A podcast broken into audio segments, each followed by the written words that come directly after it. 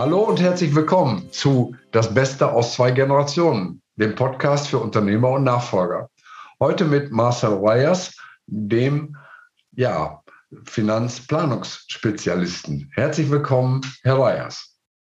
Ja, herzlichen Dank für die Einladung, Herr Leitermann ja, Finanzplanungsspezialisten, das trifft's.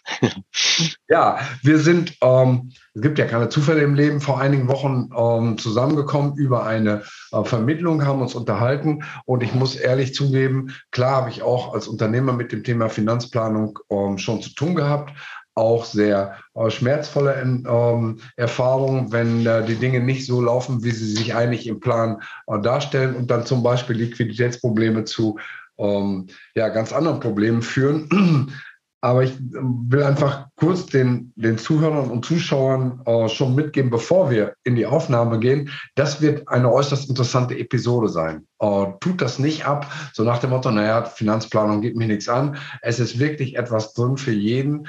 Und äh, ich weiß, dass anhand der Vorbereitung, die äh, der Marcel Reyes getroffen und mir schriftlich zur Verfügung gestellt hat. Wirklich sehr interessant. Aber bevor wir da tiefer einsteigen, stellen Sie sich doch einfach mal vor, sagen ein bisschen was zu Ihrem Hintergrund, wo Sie herkommen und wo Sie Ihre Spezialisierung ähm, sehen, wo Sie anderen Menschen helfen. Ja, gerne. Ja, also mein Name Marcel Reyers, ähm, bin gut 20 Jahre in der Bankenbranche unterwegs gewesen mit Schwerpunkt auf Unternehmer, Firmenkunden und vermögende Privatkunden. Seit jetzt gut fünf Jahren selbstständig, nur noch mit dem Schwerpunkt Financial Planning sozusagen, ähm, weil das ein Thema ist, was, was noch nicht so flächendeckend bekannt ist. Vollkommen richtig. Deswegen viele können sich nicht sofort was darunter vorstellen.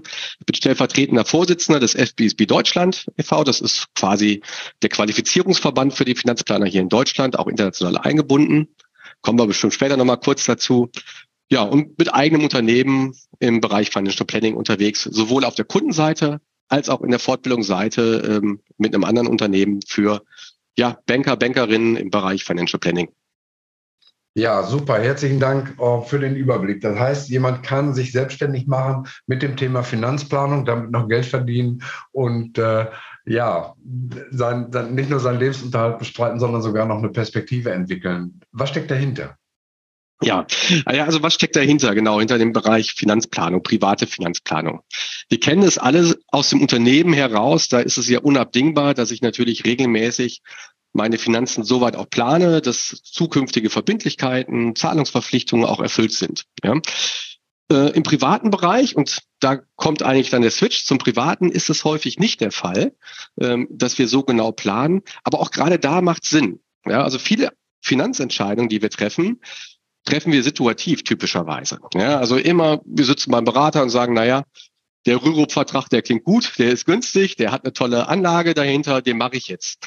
Gleichen das aber eigentlich selten ab mit zukünftigen Zahlungsströmen, zukünftigen Vermögensentwicklungen und auch mit Interdependenzen zwischen anderen Vermögenswerten, die ich habe. Und genau das macht Finanzplanung. Also Finanzplanung verhindert eigentlich emotional situativ getriebene Entscheidungen, führt diese hin zu einer strategischen, langfristigen Ausrichtung. Mhm. Sodass man eigentlich zusammenfassend sagen kann, ja, ein Finanzplan ist immer die strategische Leitplanke für jegliche Finanzentscheidung. Okay, und auch, ja, ich sag mal, die Konkretisierung von Zielsetzungen nehme ich an. Denn ähm, eine Planung ohne Ziel ähm, macht ja auch nicht wirklich Sinn, oder? Absolut. Also ich sag mal, der wichtigste Aspekt der Finanzplanung ist in der Tat das Thema Zielsetzung, Zielfindung. Ja, weil kein Mensch steht morgens auf und sagt, ich brauche fünf Prozent Rendite, sondern das sind ja die Ziele, welche haben Sie denn typischerweise? Ja, Sie möchten Ihr Unternehmen vernünftig finanziert wissen, Sie möchten wissen, dass der Lebensstandard, den Sie haben mit der Familie, auch im Alter gehalten werden kann. Sie möchten vielleicht noch ein bisschen philanthropisches Engagement einbringen und sagen, dafür brauche ich Mittel möchten typischerweise Schenkungen an Kinder, Enkelkinder vornehmen, möchten vielleicht einen Immobilientraum verwirklichen. Das sind typische Ziele, ja. Mhm. Aber ähm, was wir oft in der Finanzbranche erleben, ist so diese harten Renditeziele. Ja? Also dass man einfach zweidimensional mit Rendite-Risikoziele verknüpft. Und das ist Finanzplanung eben nicht. Finanzplaner guckt, welche Ziele bestehen, wirklich auf der menschlichen Ebene mhm. und verknüpft diese quasi mit finanziellen Fakten um da einen Weg hin zur Zielerreichung aufzuzeigen. Ja, und ich nehme mal ein Beispiel raus. Vielleicht passt das ganz gut. Ich bin ein großer Freund des Begriffes finanzielle Reichweite für Unternehmen, aber auch privat. Das heißt, ähm, wie lange kann ich ein Unternehmen führen, ohne massiv Kosten zu senken, also zum Beispiel Mitarbeiter zu lassen, wenn ich keine Aufträge mehr kriege, wenn plötzlich aus irgendwelchen Gründen, wir haben sowas Ähnliches ja erlebt in der Pandemie, da ist es einigen äh, Unternehmen so gegangen, Gastronomie, Hotel, plötzlich keine Umsätze mehr. Wie lange kann ich überleben, praktisch ohne Einnahmen? Ähm, das drückt sich aus eben in finanzieller Reichweite, gemessen in Monaten. Und ich finde immer so, ähm, ab sechs Monate aufwärts, dann äh, tritt da etwas Entspannung ein und und mein größtes Vorbild an der Stelle ist ähm, Bill Gates von Microsoft, der schon ganz, ganz früh vor 30, 40 Jahren gesagt hat, ähm, mein Unternehmen muss immer zwölf Monate finanzielle Reichweite haben, am besten 24. Ich weiß nicht, wo die heute liegen, aber es ist sicherlich jenseits dessen, was bei den meisten Unternehmen Realität ist. Wie äh, setzen Sie das praktisch um oder, oder wie wirken solche Vorgaben für Sie als Finanzplaner? Ja, also es, es gibt so Faustregeln, die lehne ich eigentlich ab. Also es ist genau das Thema Liquiditätshaltung. Man hat früher immer gesagt, na ja, so Pi mal Daumen, drei Monatsgehälter, drei Monatseinnahmen sollten für einen privaten Haushalt zum Beispiel eine Faustregel sein. Das würde ich immer sagen, das ist individuell zu betrachten. Das ist auch ganz wichtig, individuell zu betrachten. Je nachdem, wie die persönliche Lebenssituation ist, welche Anschaffungen anstehen. Ähm, also man sollte halt schon gucken, dass auch geplante Anschaffungen, das können auch mittelgroße Investitionen sein, wie ein neuer Pkw etc., dass die alle schon, wenn der in zwei, drei Jahren kommt, mit eingeplant werden. Oder ganz aktuell bei Immobilien, ich Immobilien habe und ich kriege vom Regulator vorgeschrieben, Investitionen zu tätigen bis 2030, ja, dann sollte ich diese jetzt auch schon in meiner Finanzplanung berücksichtigen und sagen, naja, was kommt denn so grob auf mich zu an Zahlungsausgängen? Ja, also ein Cash-out. So, und das muss entsprechend finanziert sein. Das heißt, wenn ich eine Anlagestrategie habe, sollte die abgeglichen werden natürlich auch mit meinen Zahlungsverpflichtungen in der Zukunft. Mhm. Ja. Hm. Und ähm, das ist ein ganz schönes Beispiel, was Sie gerade genannt haben, ja, ähm, zu dem Thema, wie plane ich in der Zukunft? Was ich immer wieder feststelle, ist, dass viele ähm, auf der Unternehmensbasis, ja, wissen sie das, aber in der, im Gesamtkonzept, im Persönlichen häufig nicht. Schöner Praxisfall, wenn der interessant ist. Ähm, ein paar Jahre her, kam ich zu einem Kunden auch, der wollte eigentlich Kapital anlegen ne, und hatte eine Vorstellung, zwei Millionen Euro anzulegen und ähm, sagte, ja, kann langfristig. Und wir haben dann gesagt, naja, lass uns doch erstmal eine ordentliche Finanzplanung vorweg machen. Ja, und dann ähm, haben wir gesagt, typisches Instrument der Finanzplanung ist eigentlich erstmal die Bilanz im Status quo, also nach der Zielfindung zu sagen, wo stehe ich, bilanziell auch. So, und dann habe ich mal die ganzen Schiffsbeteiligungen aufgenommen, die er so hatte. Ich kam in den Keller rein, ja, drei Regale voller Schiffsbeteiligungen. Ähm, also das waren, ja, ich glaube, um die 180 Stück. Ja. So. Und die waren für ihn zwar schon emotional abgeschrieben, weil sie nicht mehr viel wert waren. Was er aber nicht auf der Agenda hatte, waren die Unterschiedsbeträge, die nachzuversteuern sind, wenn das Schiff denn dann untergeht, in die Insolvenz oder verkauft wird. Ja. ja und wir haben dann einfach mal das Risikopotenzial der Unterschiedsbeträge ermittelt und lagen bei 1,2 Millionen. Uh. Ja, das heißt, ja, da schluckt man, ja. Aber das ist ein typischer Praxisfall. Ne? Das heißt, ähm, er hat sich deutlich reicher gerechnet, als er ist. Mhm. Und das ist eigentlich so wichtig, auch sich mal intensiv damit zu beschäftigen, was habe ich an Vermögenswerten, aber welche Risiken habe ich auch, die irgendwo schlummern. Und das, das können zahlreiche sein in der Praxis. Ne? Und deswegen ist Finanzplanung immer das Instrumentarium aus Bilanz, Liquiditätsvorschau, Vermögensforecast. Ja. Und im besten Fall noch eine Steuerrechnung. Das sind die vier wesentlichen Elemente einer Finanzplanung. Ja? Mhm. Und ähm, ja, da gibt es in der Praxis ganz viele Beispiele, was so typischerweise schief geht. Ja. Ja, super. Also wir reden über vier Bestandteile und nicht nur über eine einfache Excel-Tabelle. Und das merke ich. Ähm, aus der Vorbereitung weiß ich, dass Sie sagen, Deutschland ist da noch ein bisschen unbeleckt. Andere Länder sind uns da weit voraus. Ähm, was meinen Sie damit? Ja, absolut. Also wir haben ähm, eingebunden im Financial Planning Standard Boards in weltweit quasi über 200.000, relativ neu jetzt über 200.000 zertifizierte Financial Planner. Ja, also die Zertifizierung bedingt letztlich ähm, eine Ausbildung, eine akkreditierte, eine zentrale Prüfung und entsprechende Erfahrungswerte und auch Einhaltung von ethischen Richtlinien. So, und wir sind in Deutschland sind wir knapp 1500, 1600 hm. DFPs und dann noch mal ein paar Estate Planner, also Nachfolge, Foundation and Estate Planner, äh, die hinzukommen, dass wir insgesamt ungefähr bei 1800 liegen. Wenn ich jetzt beispielsweise in die Niederlande schaue, ja, die als Land sowohl regional, äh, also kleiner sind geografisch, aber auch von der Bevölkerungsanzahl, ähm, die liegen bei über 3000. Ja, also das heißt, da haben wir deutlich mehr Financial Planner. Großbritannien ebenfalls deutlich größer. Und naja, woran liegt es natürlich? Ja, der Schwerpunkt ist übrigens in den USA mit über 90.000. Das liegt schon auch ein bisschen an den Vergütungsformen. Wir sind in Deutschland so ein bisschen auf dieser Provisions Beratung, ähm, des Gewöhns, sind eigentlich nicht bereit für Planung, Beratung zu zahlen, Stundensätze zu zahlen. Und das ist in anderen Ländern, wo das halt ähm, sich gewandelt hat. Wir haben in den Niederlanden Provisionseinnahmeverbot seit vielen Jahren, in Großbritannien auch ist die Akzeptanz gestiegen. Und da haben wir ähnlich wie hier Steuerberater, Rechtsanwaltskanzleien, gibt es dort Finanzplanungskanzleien, die nichts anderes machen als wirklich ordentliche Finanzplanung als Handwerk. Ne? Und von daher können wir da in Deutschland noch viel von lernen. Ja. Das ist ja, äh, gerade sprachen Sie das an, im Bereich der äh, Finanzanlage. Ähm, heute noch immer sehr, sehr stark Provisionsgeschäft, ähm, auch der Klassiker bei den Banken und weniger äh, üblich ist die Honorarberatung, die aus meiner Sicht aber sehr, sehr viel Sinn macht für den äh, Mandanten, weil es eben komplett transparent ist. Ich sehe als Kunde, was mich die Beratung kostet und auf der anderen Seite sehe ich auch, was ich an Kosten einsparen kann. Da liegen oft ja, Welten zwischen. Absolut. Wir haben eben in der Anmoderation gesagt, das ist nicht nur für Unternehmer interessant, sondern für, für jeden, vor allen Dingen auch für, für junge Menschen, äh, habe ich gelernt. Und da würde ich Sie bitten, darauf einzugehen, weil das ja nicht nur die Nachfolger sind, sondern vielleicht auch der ein oder andere äh, diesen Podcast hört, der äh, angestellt ist oder jemand einfach auch den Tipp bekommt, so nach dem Motto, hör dir das mal an, was steckt dahinter? Ja, ja also erstmal ähm, unterschätzen junge Menschen ihre Finanzkraft. Wieso? Ja, wenn wir jetzt so eine Vermögensbilanz aufmachen, ne, können wir ja sagen, es gibt erstmal drei grobe Anlageklassen. Ja. Sachkapital, klassisch das eigene Unternehmen vielleicht oder Aktien, ja, Immobilien, Geldvermögen, auch bekannt, ne, ähm, Bargeld, Schuldverschreibung etc. Und das Humankapital, was oft unterschätzt wird. Ist so ein böser Begriff aus der Betriebswirtschaft, ja, kann man von Humankapital reden würde ich hier ganz positiv besetzen. Wenn ich relativ jung bin, ich sag mal, ich bin 20 und ich habe noch zukünftig Gehaltsströme zu erwarten, weil das ist nämlich auch wichtig, ja, dann kann ich die heute bewerten, indem ich die zum Beispiel abzinse mit einem Risikofaktor, dass ich sage, na ja, wie ist meine Gesundheitshistorie in der Familie etc., werde ich berufsunfähig oder nicht, ja, aber ich zinse die mal ab mit einem beispielsweise mit einem Aktienmarkt, mit einer Aktienmarktrendite. Und dann haben wir heute bei einem Durchschnittsfacharbeitereinkommen Stände von anderthalb bis zwei Millionen Euro Humankapital. Ne? Und dann erkennt man eigentlich, wenn ich diese Bilanz dann aufmache, wo soll ich denn in jungen Jahren investieren? Und da macht es auf jeden Fall Sinn, A, in Bildung, Ausbildung zu investieren, weil da habe ich den größten Hebel, weil je länger ich natürlich mehr verdiene aufgrund einer guten Ausbildung, desto höher ist auch mein barwertiger Vermögenswert des Humankapitals heute. Und der zweite Punkt ist das natürlich, was sollte ich absichern? Naja, bevor ich dann noch äh, die Vollkasko im Auto nehme, auf jeden Fall ist, glaube ich, dann die Berufsunfähigkeit dann oft bei jungen Menschen doch erstmal die ganz wichtige Absicherung, weil das ist mein Vermögenswert.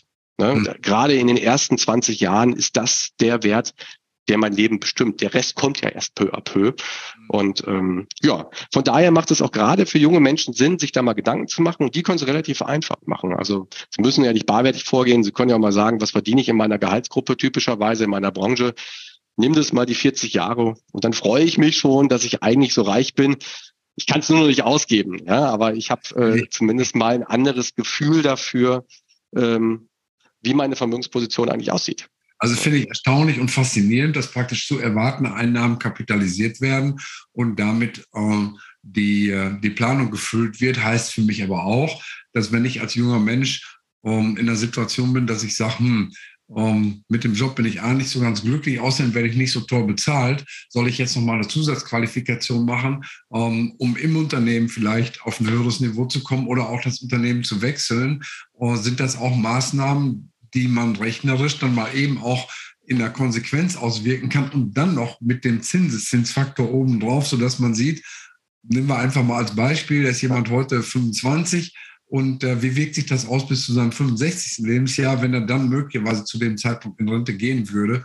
Ähm, da wird man wahrscheinlich auch schlucken, oder? Was ja, absolut, absolut. Und das ist genau das ist halt der Sinn, weil das ist ja eine ganz wichtige Entscheidungsgrundlage. Ähm, ich kann das selber sagen. Ich habe privat für meine Ausbildung knapp 100.000 Euro über die Jahre bezahlt in jungen Jahren. Also kann auch sagen, die ersten zehn Jahre wirklich hart am Dispo gelebt, sozusagen, aber für Bildungsinvestitionen.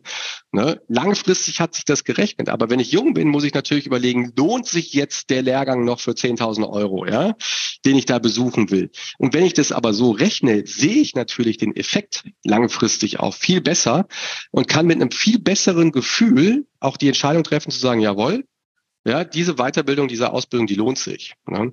Mhm. Und der zweite Aspekt ist natürlich, ähm, wir, wir sprechen jetzt gerade ja, über Vermögen, aber wir müssen Risiken betrachten. Ne? Ich muss halt mhm. immer auch gucken, wo sind denn meine Risiken und wo sind die Stellschrauben, die ich am ehesten absichern sollte. Ne? Und das hilft dann auch, so eine Darstellung zu wählen, weil ich dann erkenne, naja, in jungen Jahren bin ich erstmal als, Humankapital, als Arbeitskraft das Wichtigste in meinem ganzen Konzept und muss ja. da halt schauen. Ja. ja, und auch das größte Risiko, da kann ich das auch entsprechend einpreisen und sagen, was kostet eine Berufsunfähigkeitszusatzversicherung, die ja. ja in der Regel auch nicht so teuer ist, als wenn ich die spät abschließe. Und äh, das finde ich total interessant, dass ich da den, den Faktor praktisch meiner eigenen Person um, in Zahlen betrachte, als Kapital mit der Möglichkeit, das eben auszubauen, abzusichern, wie auch immer uh, zu gestalten. Das gibt, glaube ich, uh, eine völlig neue Perspektive. Mir hat es das jedenfalls uh, gegeben jetzt in der mhm. und jetzt auch um, in der Ausführung. Ja, absolut. Also vielleicht da noch ergänzend zu. also, weil das, ja, das passt auch gerade das Thema zukünftige Zahlungsströme, die werden oft vergessen. Was wir oft gar nicht bewerten, sind ja auch unsere Renteneinkommen. Wenn ich einen Rentenanspruch habe gegen, ähm, also gegen den Bund, gegen die Rentenversicherungsanstalt oder als Freiberufler in einem Versorgungswerk, ne, muss ich den natürlich in meiner Vermögensbilanz bewerten und irgendwo auch abzinsen. Wenn ich sage, ich habe eine Restlebenserwartung von 25 Jahren oder 20 Jahren ab Renteneintritt, dann habe ich ja einen Wert und den kann ich auch mit Renditen heute abzinsen. Weil wenn ich eine Gesamtbilanz aufmache, ist dieser Wert ja ganz entscheidend, weil das ist oft ein sehr großer Wert. Ne? Und wenn ich beispielsweise äh, in einem Versorgungswerk unterwegs bin, was sehr offensiv ist, ja, gab zum Beispiel verschiedene Zahnärzteversorgungswerke, die auch schon mal ähm, ja, in den frühen 2000ern Renten gekürzt haben nach der Phase 2001, weil sie halt so stark im Aktienmarkt unterwegs waren. Da muss ich meine private Anlagestrategie natürlich darauf abstimmen, wie ich insgesamt aufgestellt bin. Ne? Denn es reicht ja nicht immer nur singulär zu gucken, wie ist mein Portfolio oder wie ist meine Versicherung aufgestellt, sondern immer das Gesamtkonzept. Ja, und wenn ich quasi eine Anleihe gegenüber dem Bund habe, der Bund zuschusst ja die deutsche Rentenversicherung mit über 80 Milliarden pro Jahr, steht ja. dahinter. Also wenn ich da meine Rente erwarte, dann ist das wie eine Bundesanleihe erstmal zu bewerten. Mhm. Ja, so. Und entsprechend risikoavers. Und dann heißt es, dass ich im Portfolio vielleicht, wenn ich es langfristig brauche, etwas höhere Aktienquoten fahren kann. Ja, also deswegen zukünftige Zahlungsströme und zukünftige Erwartungen sollte man immer in der Status Quo-Bilanz erstmal mit berücksichtigen, um saubere Entscheidungen zu treffen. Okay, super. Also das Ganze ist ziemlich komplex und ich habe das Gefühl, ohne einen Spezialisten wird das schwierig. Trotzdem haben Sie im Vorfeld gesagt, es gibt auch Instrumente, äh, die zur Verfügung sind, mit denen man erstmal einfach so anfangen kann. Vielleicht äh, gehen wir so in, den, in die äh, Richtung der praktischen Tipps. Ähm, was würden Sie den, den Zuschauerinnen und Zuschauern mitgeben, ähm, ja. Sie da nutzen können? Also wer so ein bisschen Excel-affin ist, würde ich sagen, immer ganz klassisch Excel ja, es reicht auch ein Blatt Papier. Also allein sich mal hinzusetzen und sich damit auseinanderzusetzen, eine Bilanz Vermögen, Schulden aufzubauen und zu sagen, wie stehe ich eigentlich da und ehrlich zu sich selbst zu sein und mal alles aufzuschreiben. Ja, also ähm, dann auch ähm, bei, bei, bei Vermögen, wie gesagt, die gerade bewerteten Sachen mit reinzunehmen. Aber auch bei Schulden natürlich auch vielleicht noch fällige Steuerzahlungen in Zukunft, die reinkommen. Wird oft vergessen bei, bei Gründungen, ja, weil die Steuern relativ spät kommen. Ne? Dann wird immer brutto für netto gerechnet und da muss man einfach auch mal ein paar Schulden sich emotional einbuchen, permanent, damit man nachher nicht böse überrascht wird vom Finanzamt. Ja, also das ist ein ganz wichtiger Tipp für die Gründungsberatung so allein diese Phase, sich damit auseinanderzusetzen, habe ich die Erfahrung, hilft vielen Mandanten schon, Erkenntnisgewinne zu haben. Auch nachher zu sehen und das mal zu kategorisieren. Also einmal, na, was habe ich vielleicht nach diesen drei Varianten? Sachkapital, Geldkapital, Humankapital. Und wenn ich verheiratet bin, auch nach Eheleuten. Ja, einfach um festzustellen, wer hat denn das Vermögen. Ne? Mhm. Weil dann erkenne ich hier auch schon, sind da Ungleichgewichte nach einer Nachfolgeplanung etc. Also das hilft in der Regel schon unheimlich viele Erkenntnisse herauszuziehen. Oder bei Schulden, wenn ich die gegenüberstelle in der Bilanz natürlich, wenn ich dann sehe, okay, ich habe vielleicht Schulden, wo Zinsen nicht abziehbar sind. Anderswo habe ich Sachen, wo ich Zinsen abziehen könnte, die habe ich voll bezahlt. Ja, macht mhm. Sinn, da vielleicht was wenn ich verheiratet bin, zu tauschen durch interne Verkäufe. Ja, also man kann da schon viel mitmachen. Sondern der zweite Punkt ist dann einfach mal, ähm, und das kann ich auf Jahresbasis in Excel machen, wirklich eine Liquiditätsforecast zu machen. Also fange ich vielleicht mit einer ganz klassischen G&V an, ja, Einnahmen-Ausgabenrechnung, so, und schreibe die fort und setze mir auch mal als, als Zielvorstellung, welche Erhöhungen sollen da kommen über die Zeit. Ne? Mit welchen mhm. Maßnahmen will ich die erreichen? Ja, und wie wird es dann mehr? Und auch wie entwickelt sich die Ausgabenseite? Einfach mal ein Excel, hoch zwei, ein, hoch eins, also mal 1,02, ne, jede Position jedes Jahr nehmen, um mal so eine Inflation mit zwei Prozent hochzurechnen. Heute mhm. sind wir ja höher, aber selbst zwei Prozent ist schon viel am langen mhm. Ende. Dann ja. bekommt man mal ein Gefühl dafür, wie sich das auswirkt. Ne? Also deswegen Bilanz, Liquidität und dann vielleicht noch eine Vermögensentwicklung mal grob durchzuplanen, hilft einem schon ungemein. Okay, gut. Jetzt kommen äh, die Leute doch irgendwann an die Grenzen und sagen, jetzt will ich das professionell haben. Mhm. Ähm, Sie haben noch ein paar Tipps im Petto, woran man ähm, Berater erkennt, die man ernst nehmen kann, die man auch für ehrwürdig einschätzen kann oder Leute, an die, an die man sich nicht wenden sollte. Lassen Sie mal äh, ja, ein paar Tipps ja. zum Besten. Ja, okay. Also ja, also prinzipiell vielleicht ganz vorneweg muss natürlich, das sage ich immer, sage ich auch jedem meiner Mandanten, muss die Nase passen. Also man muss sich miteinander verstehen, weil man vertrauensvoll hier zusammenarbeitet und viele Informationen teilt dann äh, sollte eine gewisse Authentizität vorhanden sein. Ich denke, das ist selbstredend. Ja. Mhm. Aber es gibt natürlich, wenn wir mal an harten Qualitätskriterien rangehen, gibt es da schon Möglichkeiten. Ja? Wenn ich beispielsweise schaue, jemand, der eine Ausbildung als Certified Financial Planner hat beim FBSB, der verpflichtet sich zu den sogenannten 4E. Ja, Ethics, also ethische Richtlinien einzuhalten, ja. Examination, also das ist eine Prüfung gemacht worden, eine Zentralprüfung, auch mit relativ hohen Durchfallraten. Ja, also da wird auch schon getestet, ob jemand weiß, was er da erzählt. Education, also knapp anderthalb Jahre Fortbildung ähm, und auch nicht wenig. Ne? Und ähm, Experience, Erfahrung. Also Sie müssen auch ein bisschen Erfahrung haben. Sie können nicht nach der Uni sozusagen direkt den CFP machen. So, das heißt, da weiß ich, da habe ich zumindest mal jemand gegenüber sitzen, der das schon länger gemacht hat, der da auch ein bisschen Berufserfahrung hat. Und vor allem, ich finde die Variante Ethics sehr wichtig, ja, mhm. der sich gewissen ethischen Richtlinien verpflichtet. Ne? Und ähm, kann ich gerne mal sagen, was haben wir an, ethisch, an ethischen Richtlinien? Ich, unter welchen wollte eigentlich nur ergänzen und damit die Interessen des Mandanten ähm, auch äh, garantiert Absolut. und nicht nur seine eigenen Interessen sieht und versucht, eine Provisionsmaximierung zu machen. Absolut. Also die erste Ethikrichtlinie ist in der Tat, also Sie, Sie haben es gelesen wahrscheinlich. Nee. Vorrang des Kundeninteresses ist Regel Nummer eins. Ne? Also Interessenskonflikte zu wirtschaftlichen Interessen und Einstellungen, Trennung äh, immer vom Kundenvermögen bei Interessen. Kundenorientierung hat schon immer gut funktioniert. Ja. zweite, zweite ist immer Integrität natürlich, also auch keine Falschaussagen, ne? Zahl- und Umfanggeschäfte. Objektivität ist ganz wichtig, ist die dritte. Fairness, auch im Umgang miteinander, auch in Konditionen. Da bin ich auch so ein bisschen natürlich bei der äh, Provisionshonorarberatung. Ja? Also Finanzplanung ist immer erstmal produktunabhängig. Ja? Also es ja. werden jetzt keine Produkte empfohlen, sondern normalerweise kann der Mandant mit der Finanzplanung überall hingehen und seine ja. Produkte da umsetzen. Mhm. Oft landet er beim Honorarberater, gerade wenn es schon vorweggenommen ist, weil es dann günstiger ist. Ja?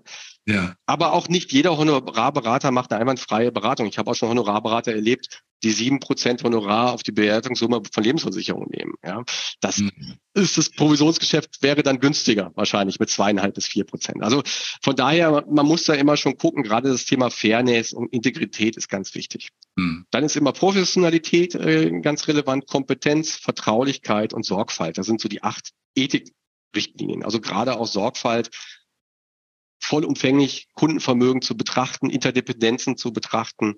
Ähm, ich denke, das, das sind schon ganz wichtige Punkte. Ja, und da gibt's dann darauf aufbauend, das ist ja erstmal reines Verhaltenswerk sozusagen für Finanzplaner, gibt's dann immer, wenn ein Finanzplan erstellt wird, immer noch die Grundsätze ordnungsgemäßer Finanzplanung. Die sind mhm. sogar weltweit äh, festgestellt immer Vollständigkeit, also wirklich vollumfänglich hier zu arbeiten und Vernetzung vor allem. Ne? Das ist ja das, was wir eingangs sagten. Es muss miteinander vernetzt sein und Interdependenzen erkennbar sein. Und Individualität, also nicht von der Stange, sondern wirklich ja. maßgeschneidert. Ne? Für den Mandanten und seine Genau.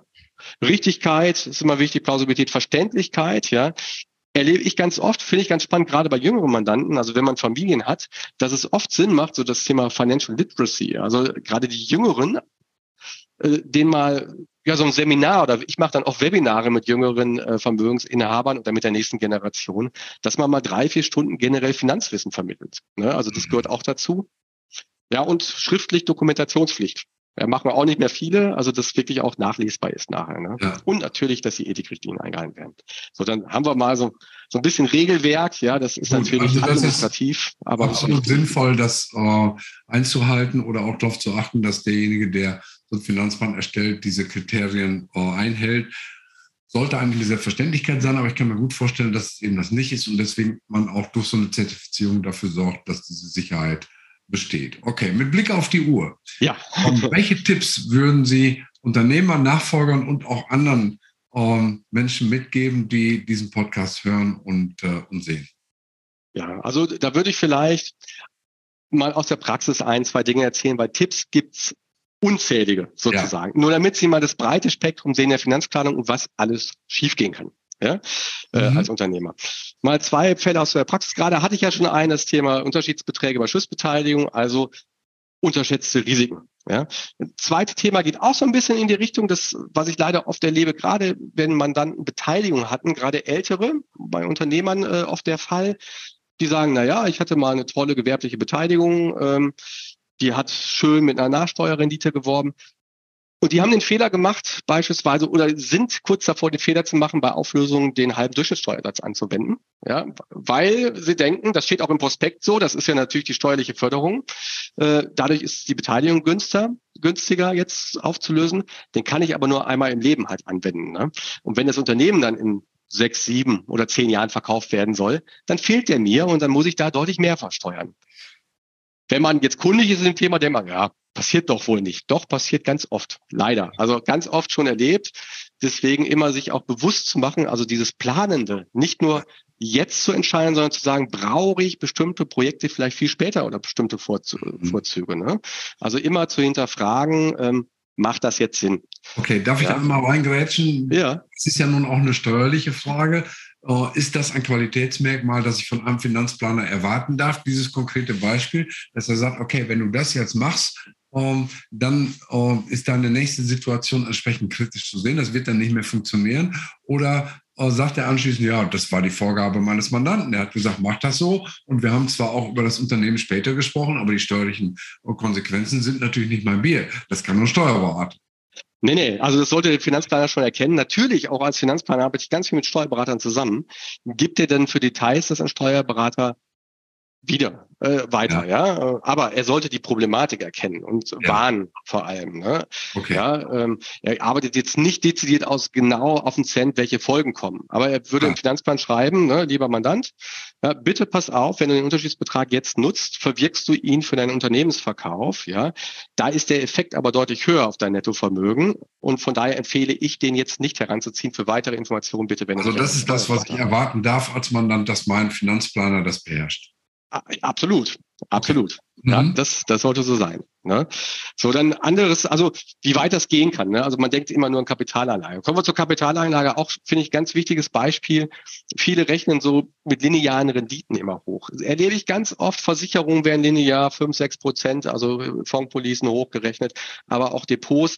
Würde ich in der Finanzplanung immer nur in einem Basisszenario so machen, ja, weil das einfach erstmal einfach verständlich ist. Ja, so denken wir Menschen ja jedes Jahr gleich. So, ja. aber dann würde ich direkt anfangen, Crash-Szenarien etc. mit einzuschätzen. Warum?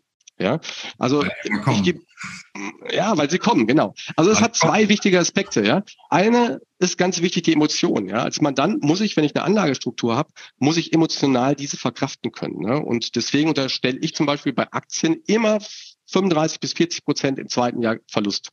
Mhm. Und das dann regelmäßig alle acht Jahre, ja, beispielsweise, damit man mal sieht, oh, das geht's dann runter im Gesamtvermögen. Dann kann ich mir auch die Bilanz zu dem Zeitpunkt immer anschauen und sehe, das ist halt deutlich weniger. Aus? Halte ich das aus oder sage ich, oh shit, oh, lieber jetzt äh, weg mit Schaden als noch mehr Verlust, äh, möglicherweise noch höheres Risiko, wobei sich das alles mit dem Kopf abspielt, äh, realisiert ist.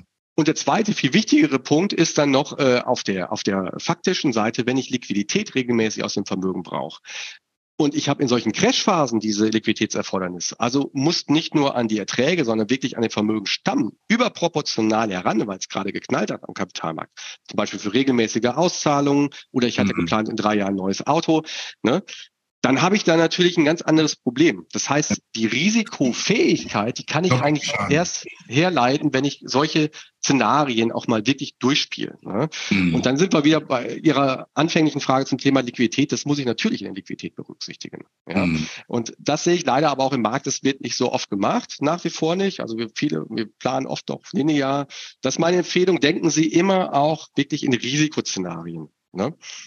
Und vielleicht die letzte, wenn wir das noch schaffen, so ein schöner Praxisfall, ähm, geht so ein bisschen in die Nachfolgethematik rein, hm, weil das wird auch oft unterschätzt. Ähm, ich hatte ähm, vor längerer Zeit mal auch ein Start-up, ja, äh, in der Beratung, also auch gerade für die ist Finanzplanung interessant. Ähm, es waren schon Kinder vorhanden, ja, und da ging es auch darum, naja, jetzt ist das Unternehmen noch wenig wert, und aber was ist denn, wenn das jetzt wirklich durch die Decke geht? Ne? Und dann würde irgendwann natürlich eine enorme Erbschaftssteuerbelastung etc. vielleicht fällig werden, weil es ja auf den Vermögensinhaber ist. Also deswegen frühzeitig sich über Strukturen Gedanken machen. Wir haben es da dann in eine Familiengesellschaft eingebracht, in der Tat, eine Familiengesellschaft mhm. gegründet, finanzplanerisch als Projekt mit Steuerberater, Rechtsanwalt. Ich habe das mhm. koordiniert sozusagen. Ja. Ne? Und wir haben dann relativ früh noch zu sehr günstigen Werten dann äh, das Startup einbringen können. Das ist ein Jahr später für einen zehnfachen Wert bewertet worden. Ja, und konnten dadurch dann die Freibeträge aber natürlich dann noch problemlos nutzen, konnten auch noch Geldvermögen übertragen etc. Also auch hier planerisch zu denken. Also das Wichtigste, was Sie mitnehmen können, ist eigentlich diese, dieses Forecast-Denken, planerisch denken. Nicht nur situativ, emotional jetzt, ja. sondern zukünftig, auch wenn es schwer ist und mit entsprechenden Varianten auch die dann auch Vergleichsmöglichkeiten eröffnen. Absolut. Herr Reyers, ein super interessantes Gespräch. Ich sage ganz, ganz herzlichen Dank. Ich könnte das noch eine Stunde fortsetzen, und, aber es sprengt dann unseren Zeitrahmen, den wir üblicherweise so bei 20 Minuten ähm, gelegt haben. Jetzt sind wir schon eine Ecke drüber. Es hat sich auf jeden Fall gelohnt. Ich sage herzlichen Dank. Und für alle ähm, Zuschauerinnen und Zuschauer, Zuhörerinnen und Zuhörer, wenn es euch und Ihnen gefallen hat, geben Sie gerne den Link weiter, ähm, empfehlen Sie, geben Sie Kommentare ab und äh, wenn sich auch an den Marcel Reyes direkt die Kontaktdaten sind in den Show Notes. Ich sage herzlichen Dank und freue mich auf ein Wiedersehen in der kommenden Woche.